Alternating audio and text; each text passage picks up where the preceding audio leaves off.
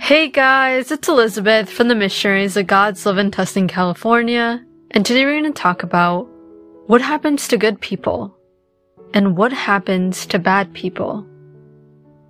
But before we dive into this topic, I invite you to find a quiet place to sit. Strain your back, relax your shoulders, and take a deep breath in.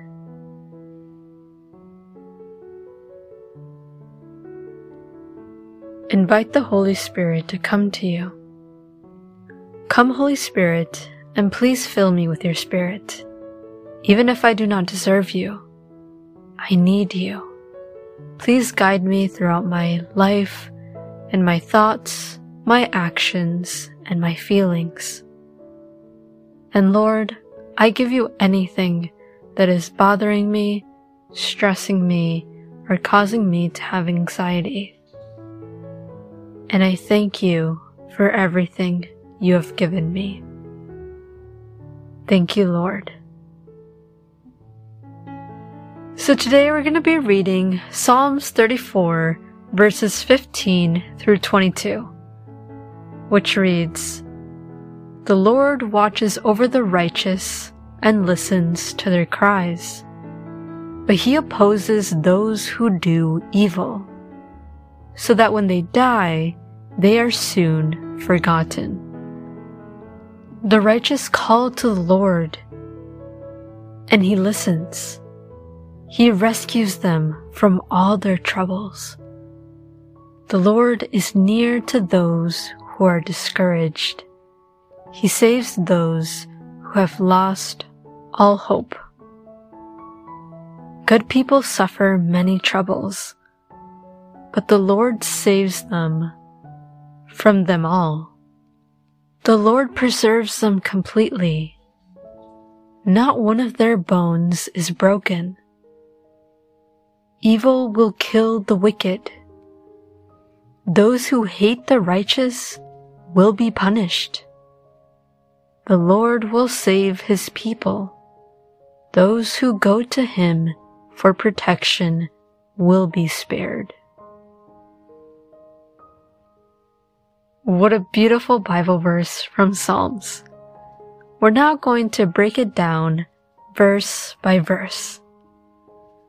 So let's go back to verse 15. It says, The Lord watches over the righteous and listens to their cries. The word righteous is referring to people of God. So this verse is saying that God watches and listens over his people or his children.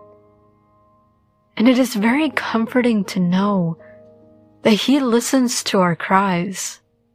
So whenever we speak to Him, it is for sure full of purpose, as we have this amazing being who is God, who is listening to us. Verse 16 reads, But He opposes those who do evil, so that when they die, they are soon forgotten. This is a very profound verse. It is telling us that God opposes those who do evil. People who are apart from God. People who are sinful. This includes people who commit big sins, but it also includes those who do small sins, like people who are egocentric and never want to help anyone, or who are just completely lazy and they don't do anything for anyone. Here, God is telling us that those people are immediately forgotten. Whoa. And this makes sense because we never remember someone who was bad or evil. We immediately move on and just forget about them. Verse 17 reads, The righteous call to the Lord and he listens. He rescues them from all their troubles. Here God tells us that whenever his people call to him, he is there listening. This is why we recommend anyone who is going through a difficult time to communicate to God.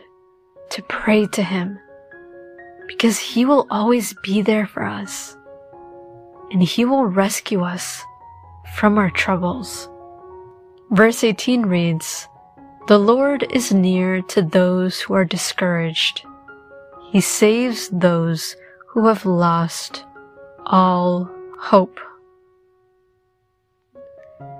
This is very true.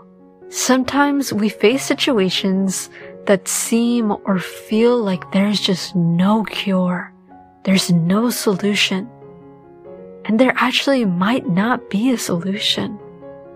Or we hear that other people go through these things. But with God, nothing is impossible. An example of this is when God cures someone who has a rare or incurable disease. Or when someone has had an addiction and is no longer addicted to what they were consuming. God does save those who have lost all hope. He gives us that hope and light that we need to keep on going, that we need in the most difficult moments of our lives. The passage continues to read, Good people suffer many troubles, but the Lord saves them from them all. Here it acknowledges that people of God suffer too. Not just because we're with God, it means that we're trouble free. No, we undergo many difficulties as well. But the best part is that God saves us from all of those troubles. So no matter what we're going through right now, God's got you and He will help you to get you through this. But we need to seek Him and seek for His help. Verse 20 reads, The Lord preserves them completely. Not one of their bones is broken. In other words, God is saying that He will never give us something we cannot handle. He will never harm us. On the contrary, when we are His and we are obedient to His will, He takes care of us and doesn't allow us to be harmed. Yes, we may suffer or experience some pain, but nothing that will only harm us. Sometimes we do need to go through difficult things so we move closer to Him. So we are corrected and become a better person. So even if we're going through difficult times, it's never for nothing. It's never without a purpose. Whatever God allows us to experience is beneficial. Verse 21 reads, Evil will kill the wicked. Those who hate the righteous will be punished. This is an impactful verse. It's telling us that evil doesn't make us better, but it actually brings us down. It literally says that it kills the wicked.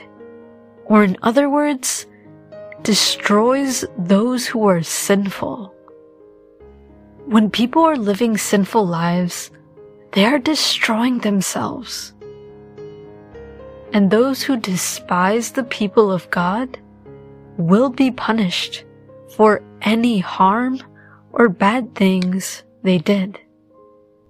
So please let us not be hateful towards anyone because God doesn't want us to be hateful with each other. Verse 22 reads, The Lord will save his people. Those who go to him for protection will be spared.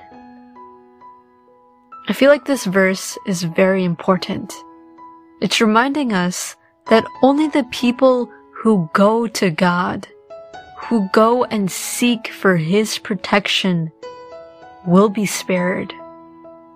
A lot of us think that salvation is just this easy given thing. But in reality, we need to go to God. We need to repent for our sins and practice the teachings that God, that Jesus has given us. And to love our Lord. And to always seek Him every day for at least a bare minimum 15 minutes I highly recommend 30 minutes a day. In order for us to receive God's salvation and in order for us to have an intimate, personal relationship with God. I invite you to continue meditating on this topic and tell God, Speak to me, O Lord, for your servant is listening.